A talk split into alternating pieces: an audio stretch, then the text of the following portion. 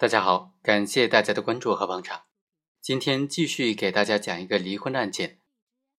这个离婚案件的判决书啊，法官也写的非常的用心，写的也非常的有意思。我们来看一下，李某和舒某是老乡，一九七九年就认识了。这个时候双方都有家庭，两个人因为老乡的关系就经常联系了，到最后发展了婚外情。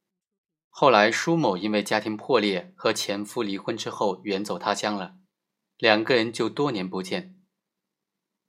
二零零七年，李某的前妻就去世了，双方经过多方的探寻，终于在这一年，在他们初步相识的三十年之后，两个人再次相遇了，然后自由的恋爱，并在二零零八年登记结婚了。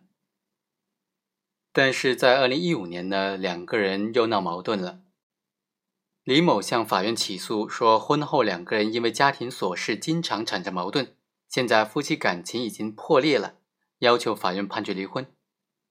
舒某就辩称说，首先他不同意离婚，原被告双方经过非常艰难的恋爱，到最终结婚，双方都有感情的基础，婚后共同生活的八九年，不足以达到离婚的条件。